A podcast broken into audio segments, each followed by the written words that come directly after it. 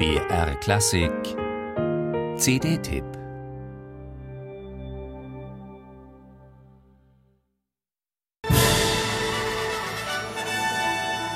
So kennt man sie, die Bamberger. Sie haben ihr über die Jahre erarbeitetes Renommee in den vergangenen Jahren noch gesteigert. Stichwort Maler.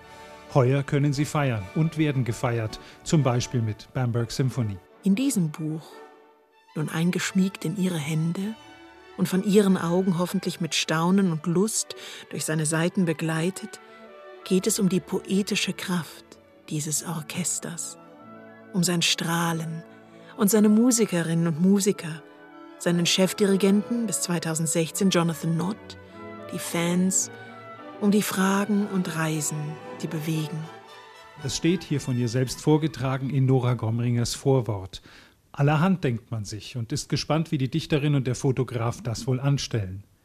Der Rahmen ist abgesteckt durch die Fragen und Reisen, die bewegen.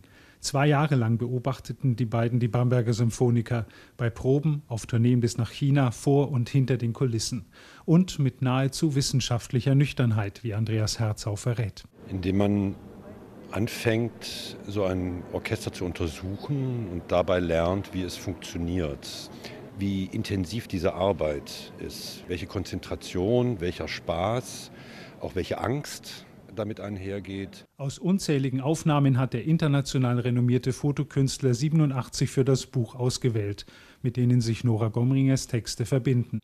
Auch sie hat das Objekt der Begierde eher auf den Prüfstand gestellt, als sich ihm an den Hals geworfen. Ich mochte auch dieses Moment der Irritation. Ich habe mich nicht besonders nah an das Orchester gewagt, insofern, dass ich mit vielen Einzelnen eine Freundschaft eingegangen wäre oder so.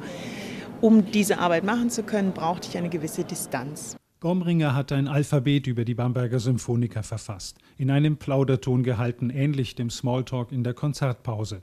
In diesem Ton gelingen ihr immer wieder überraschende Tiefenbohrungen, auch bei den Texten, die direkt auf Fotos von Andreas Herzau Bezug nehmen, wie das Schwarz-Weiß-Bild eines Paukisten, der beim Stimmen seines Instruments buchstäblich ganz Ohr ist.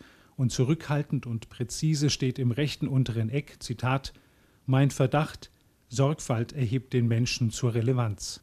In solchen Momenten funktioniert die Idee von Bamberg Symphony ganz einfach. Herzaus Bilder öffnen einen Durchlass und Gomringers Texte nehmen den Betrachter bei der Hand. Aber nicht immer gibt das aufwendig gemachte Buch seine Erkenntnisse so bereitwillig preis. Es wird von den Bildern getragen, das aber in einer Zeit, in der via Internet das Bild zum Unterhaltungsmedium schlechthin geworden ist, zu einer hastig konsumierten Garnierung der Wirklichkeit.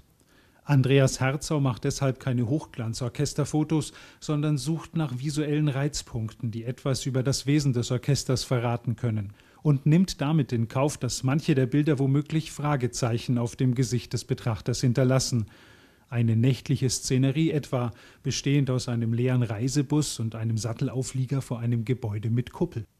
Aber das muss kein Schaden sein, denn der Fotograf wünscht dem Buch Betrachter und Leser, die bereit sind, sich selbst einen Reim zu machen. Es ist eine Aufforderung, sich mit diesem Orchester auseinanderzusetzen und nicht nur einfach das zu konsumieren, was dieses Orchester erarbeitet und schafft. Und äh, unsere Hoffnung ist, glaube ich, dass man das in diesem Buch, wenn man ganz still ist und so an den Seiten leise lauscht, dass man das auch ein bisschen hört. Ein hübsches Bonmot ich denke mehr als das. Wer Augen hat zu sehen, der höre.